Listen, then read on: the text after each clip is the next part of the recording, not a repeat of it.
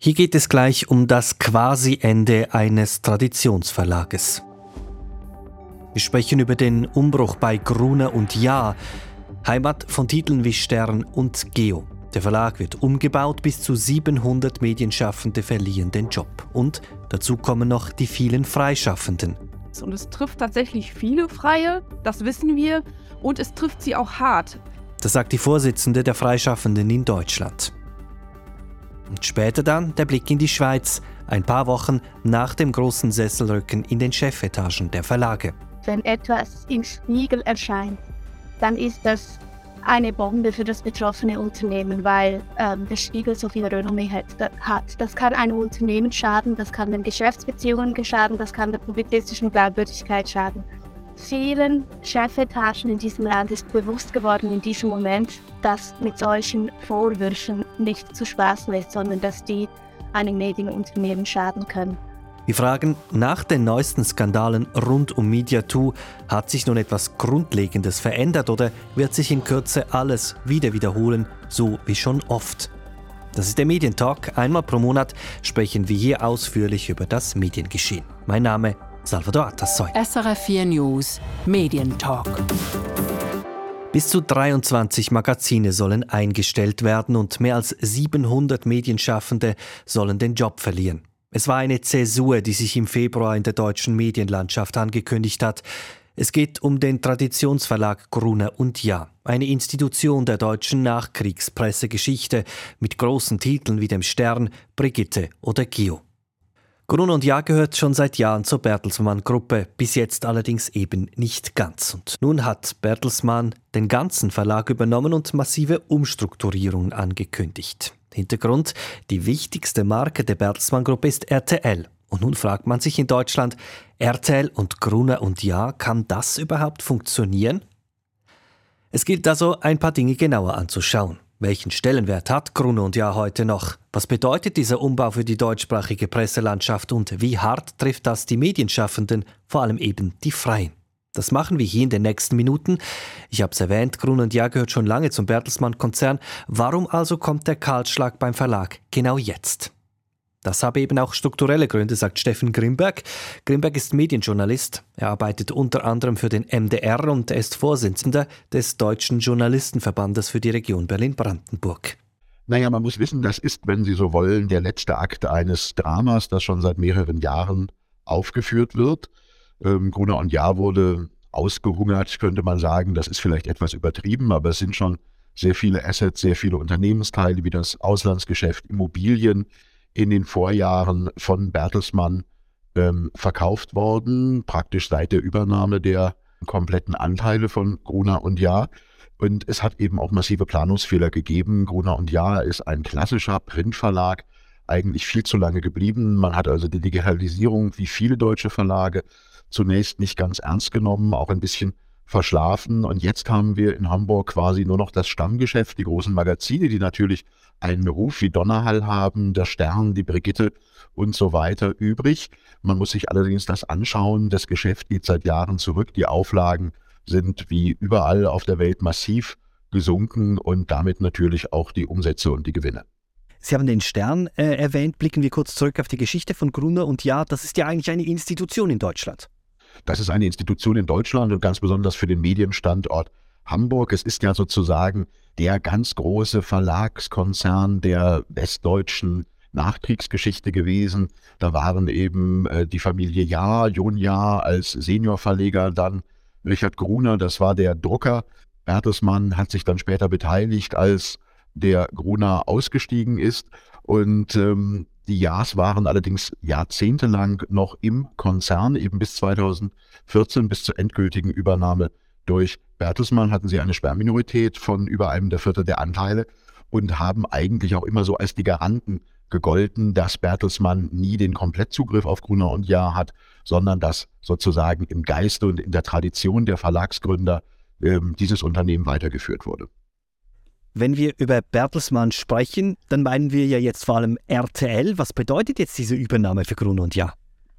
Naja, auf dem Papier gibt es Gruner und Jahr zwar schon noch, allerdings am Baumwall, also am traditionellen Verlagssitz, da sind jetzt die drei Lettern RTL. Man hat ja Gruner und Jahr komplett mit der RTL-Gruppe verschmolzen ähm, im vergangenen Jahr und Bertelsmann will Gruner und Jahr sozusagen endgültig auflösen.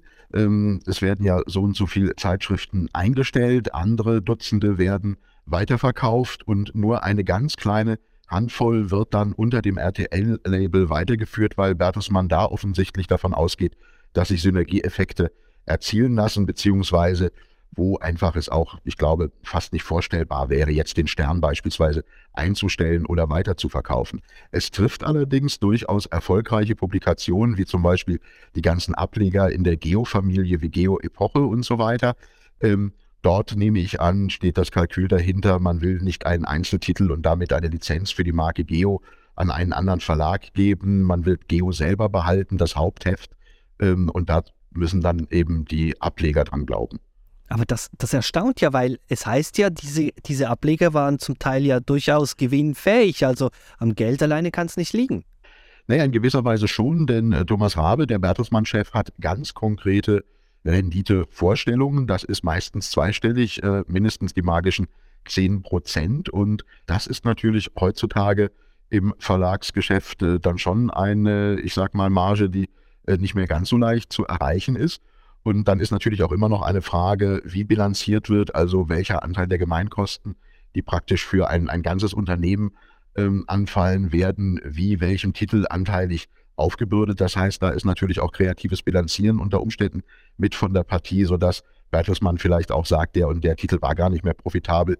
Ich höre allerdings von vielen Mitarbeitenden, dass die sagen, nee, wir haben eigentlich gutes Geld verdient und das ist auch immer nach Gütersloh zum Stammsitz von Bertelsmann abgeführt worden. Also es klingt schon nach einer massiven Umwälzung. Wie, wie, massiv ist dieser Eingriff jetzt in die deutsche Medienlandschaft? Also insbesondere für den Medienstandort Hamburg ist das ganz massiv, denn dort äh, sitzt ja neben dem Norddeutschen Rundfunk, also einem Teil des öffentlich-rechtlichen Rundfunks der ARD, in erster Linie jetzt noch Gruner und Jahr. Andere große Verlage wie Springer sind schon vor Jahrzehnten von der Alster nach Berlin gezogen. Es ist aber tatsächlich eben, wie ich vorhin schon sagte, auch ein Stück der westdeutschen, zumindest Nachkriegsgeschichte, der publizistischen äh, Geschichte Deutschlands, denn die Magazine aus dem Hause Gruner und Jahr haben eben äh, Großes bewegt äh, in der deutschen Geschichte, sowohl im Positiven wie im Negativen. Das kann man vor allen Dingen am Sterngut festmachen. Der hat sicherlich in den 60er Jahren für die Ostpolitik Willy Brandts, aber auch für Emanzipation der Frau, Denken Sie beispielsweise an den legendären Abtreibungstitel, wo sich eben Frauen zur Abtreibung bekannt haben. Äh, da hat er ganz viel geleistet, natürlich auch negativ. Denken Sie in den 80er Jahren an die gefälschten Hitler-Tagebücher. Es gibt auch Expertinnen und Experten, die sagen, naja, also von diesem Schock ist Brunner und Jahr nie wieder so richtig runtergekommen. Der Stern hat sich da nie wieder richtig erholt und auch das passt schon fast ein bisschen in diese Geschichte, denn damals war es eben auch eher der Bertelsmann-Konzern, der unbedingt diese Hitler-Tagebücher haben wollte und die dann im Stern veröffentlicht hat.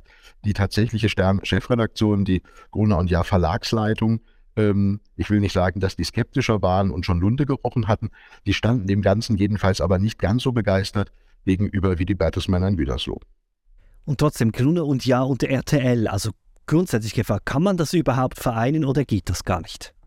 Das ist eine große Frage, ob das äh, sinnvoll ist. Ich persönlich kann da keine vernünftige Strategie drin sehen und ich habe auch das Gefühl, dass die Kinderkrankheiten, die wir jetzt in den ersten Monaten sehen, wo man sich fragt, wie das zusammenpassen soll, wo ich sowohl aus Köln als auch aus Hamburg höre, dass die Mentalitäten auch äh, der Unternehmen und damit natürlich auch der Mitarbeitenden ganz verschieden sind, dass das, glaube ich, kein besonders gutes Ende nehmen wird, denn es kommt auch für beide Bereiche, wenn Sie so wollen, zur Unzeit. Gruner und Jahr hatten wir ja schon besprochen, das Magazingeschäft lahmt, der ganze Laden wird de facto zerschlagen, da ist also auch eine sehr, sehr demotivierte Mannschaft unterwegs. Und auf der anderen Seite wachsen natürlich auch im Privatfernsehen die Bäume nicht mehr in den Himmel. Auch dort gibt es Werbeumsatz, Rückgänge und RTL, das muss man auch ganz klar sagen, ist, was die Digitalisierung angeht, Stichwort Streaming, Stichwort Mediathek, auch nicht wirklich ganz vorne mit dabei, hat also große Schwierigkeiten, beispielsweise mit den internationalen großen Playern, die sich jetzt hier im deutschen Markt tummeln, mitzuhalten. Und von daher kann ich da persönlich ähm, keine wirklich gute Prognose abgeben. Wenn wir noch kurz schauen, es werden bis zu 700 Stellen vernichtet. Liest man da, was waren das für Stellen? Also von Journalisten, die fest waren oder frei? Wie massiv ist das? Das ist schon massiv. Wir reden da vor allen Dingen auch wirklich über feste Stellen. Das sind also richtige journalistische Arbeitsplätze, teilweise in Teilzeit. Also es betrifft dann mit Sicherheit noch weitaus mehr Menschen. Und dazu kommen ganz richtig auch noch die freien Kolleginnen und Kollegen, die natürlich äh, Texte, Beiträge für die Magazine von Gruner und Jahr geschrieben haben, die sich jetzt auch eben nach neuen Auftraggebern umschauen müssen. Es ist also für die deutsche Publizistik, für den deutschen Journalismus, für die deutsche Presselandschaft ein massiver Aderlass. Das sagte deutsche Medienjournalist Steffen Grimberg. Mehr als 700 Medienschaffende verlieren also derzeit ihren Job. Besonders betroffen seien hier auch die freien Mitarbeitenden, das sagt Sigrid Merz. Sie ist Vorsitzende der Freischreiber, dem Berufsverband der freien Journalistinnen und Journalisten in Deutschland. Das ist ja vor allen Dingen so, dass es nicht nur die Freien in und um Hamburg trifft, ähm, weil die Freien ja nun mal verteilt sitzen auf ganz Deutschland. Also wir haben welche, die sitzen in München, die für Gruner und Jahr gearbeitet haben und arbeiten bisher noch. Ähm, von daher kann man das nicht sagen, dass es ein lokales Phänomen ist. Und es trifft tatsächlich viele Freie, das wissen wir. Und es trifft sie auch hart. Denn wenn die Freien für Gruner und Jahr gearbeitet haben, dann haben sie das immer mit einem sehr hohen Anteil gemacht. Also wir sprechen hier über Verdienstausfälle, die von jetzt auf gleich bei 50 bis 60 Prozent liegen. Was ja normal schon nicht gerade wenig ist, genau. Wenn ich die einzelnen Publikationen so anschaue, ich nehme jetzt einfach stellvertretend ein Beispiel, eben Geo-Epoche, dann hatte ich den Eindruck, der Anteil an Freien ist sehr hoch. Gibt es viele Titel, die tatsächlich von den Freien fast wie gelebt haben? Auf jeden Fall. Also es ist ja nicht nur Magazinjournalismus so, sondern auch in der, in der Tagespresse. Das, das wissen wir schon. Vieles wird nur noch über Freie bespielt und die Redaktionen koordinieren, natürlich redigieren und dergleichen. Aber die Inhalte werden zu großen Teilen tatsächlich von Freien produziert und das ist im Magazinjournalismus auch so. Und das war bei Gruner und Ja auch so. Wir wissen also schon, dass bei einigen Magazinen zum Beispiel auch vier Festangestellte, zahlreiche Freie kommen, die dann die Inhalte produzieren. Hat man eigentlich Kontakt mit ihnen aufgenommen? Also wird, wird ihnen irgendetwas geboten oder wie geht das jetzt weiter? Na, das ist ja etwas, was ja nicht nur die Festangestellten, sondern auch die Freien tatsächlich bemängeln, dass Gruner und Ja und auch RTL ähm, sich, sich jetzt nicht mit Ruhm bekleckert haben, was die Kommunikation anging. Also es wurde ja nichts vorher preisgegeben. Die meisten Freien und auch die Festangestellten haben über die Presse erfahren, welche Magazine eingestellt werden oder nicht. Und das ist jetzt nicht besser geworden. Also auch das bekommen wir immer noch rückgemeldet, dass die Kommunikation einfach eine Katastrophe ist. Die Freien wissen nicht, welche Artikel überhaupt jetzt noch publiziert werden, die sie vielleicht sogar schon produziert oder geschrieben haben. Äh, sie wissen nicht, ob die Honorare noch ausgeschüttet werden für Beiträge, die sie bereits geliefert haben. Ähm, und sie wissen nicht, wie es in den nächsten Wochen oder Monaten überhaupt weitergeht. Also die Kommunikation ist, ist wirklich schlimm und ähm, ja, das äh, stimmt uns natürlich ein, ein bisschen traurig und auch macht uns auch wütend. Sagt Sigrid Merz. Das Thema bewegt. In Hamburg, am Verlagssitz von Grun und Jahr, kam es in den vergangenen Wochen auch zu Protestaktionen. Der Betriebsrat versucht zu verhandeln und offenbar tut sich da auch was. Ein Beispiel, Geo-Epoche, eine der kleinen, feinen Zeitschriften aus dem Hause Grun und Jahr, sollte ebenfalls eingestellt werden, obwohl gerade Geo-Epoche, wie gehört, schwarze Zahlen schreibt. Bertelsmann teilt hier mit, dass man das zumindest jetzt prüfen wolle. Andere Titel wie etwa Elf Freunde suchen derzeit einen Käufer. SRF 4 News Medientalk.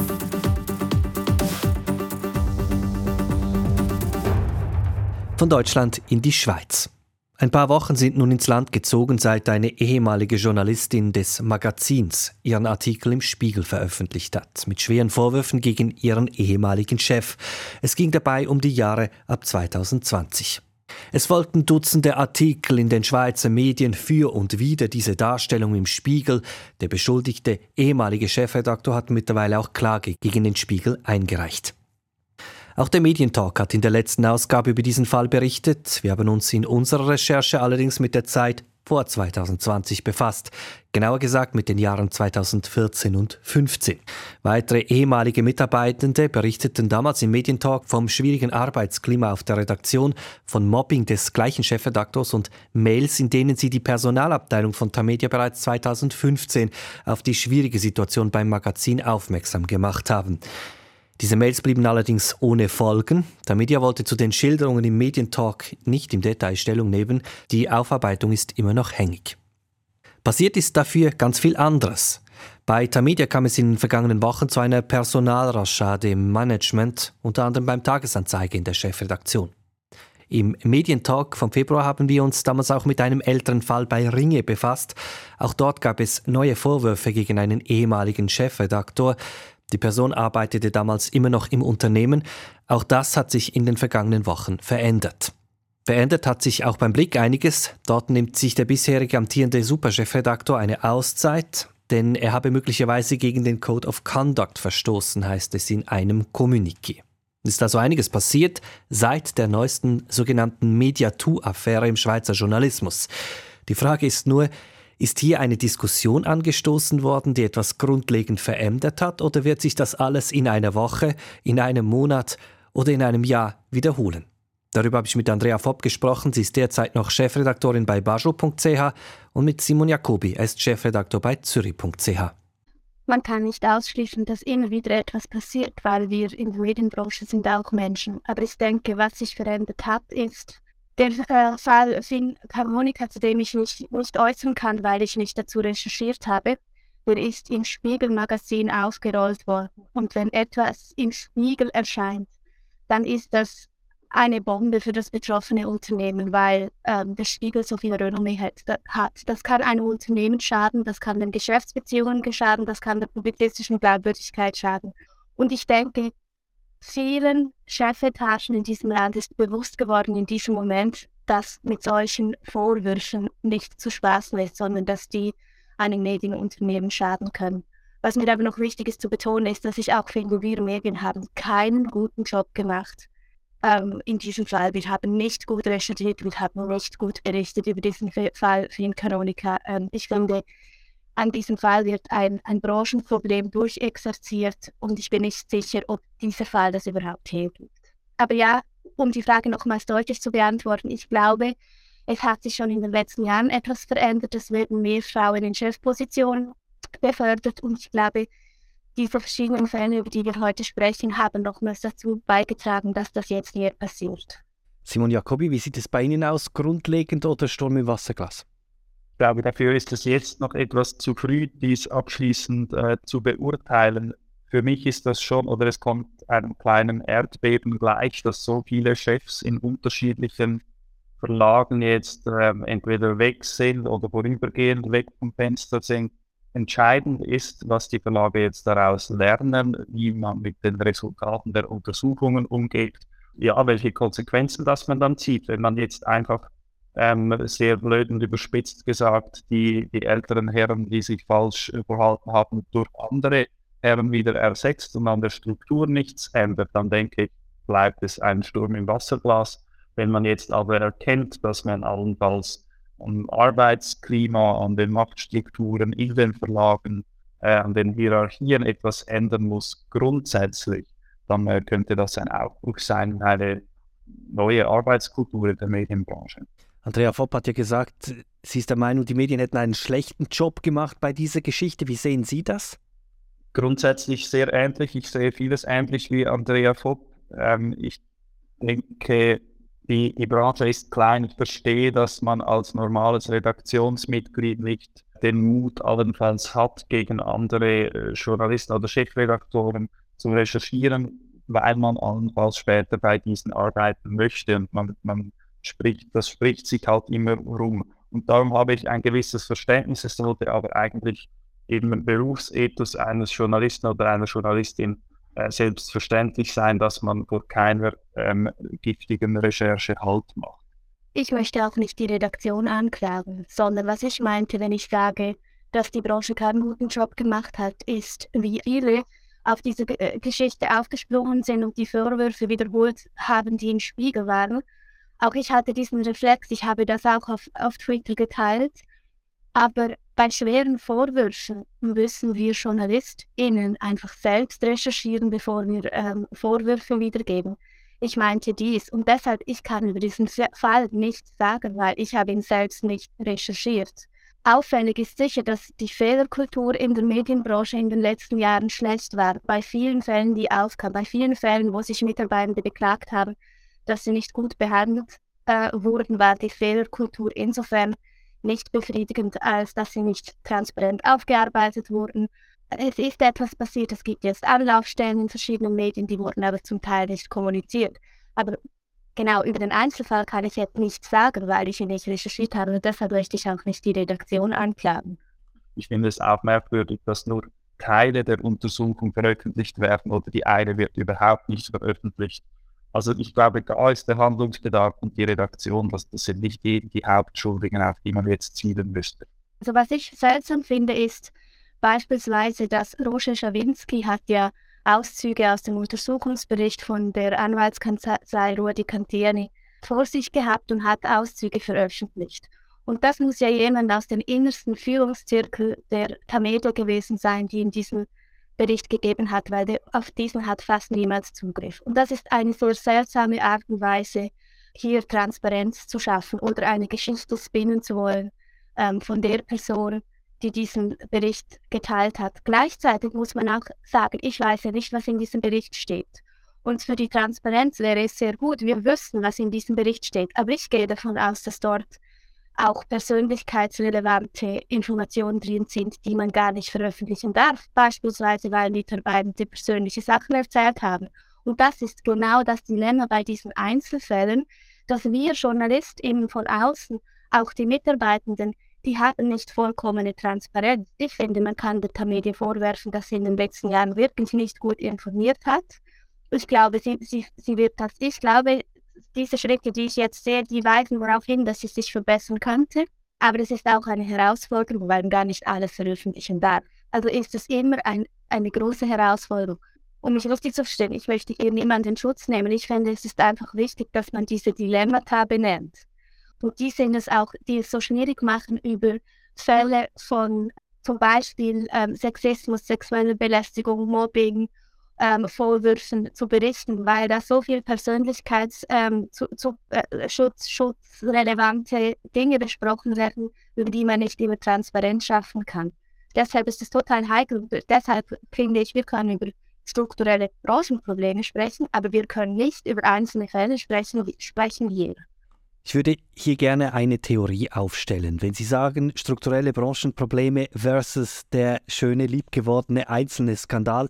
Ein Problem ist ja die Funktionsweise von Medien. Wir lieben Skandale, Einzelfälle, aber wir haben Probleme mit dem großen Ganzen. Oder sehe ich das falsch, Simon Jacobi? Doch, natürlich, das ist, also ich stimme dieser Theorie zu. Ich glaube, trotzdem ist es in der Verantwortung der Redaktionen und der Journalisten und Journalistinnen, eben nicht nur auf Personen zu spielen, nicht nur zu skandalisieren. Natürlich die Aufmerksamkeit der, der Leser und Leserinnen funktioniert so, dass wenn man eine, einen Sündenbock hat und auf den kann man sich einschließen, das klickt, das liest sich gut, aber wir, wir sind angehalten, immer auch die eben die übergeordneten Strukturen und Machtverhältnisse zu analysieren und, und das ist unsere Verantwortung als Redaktion.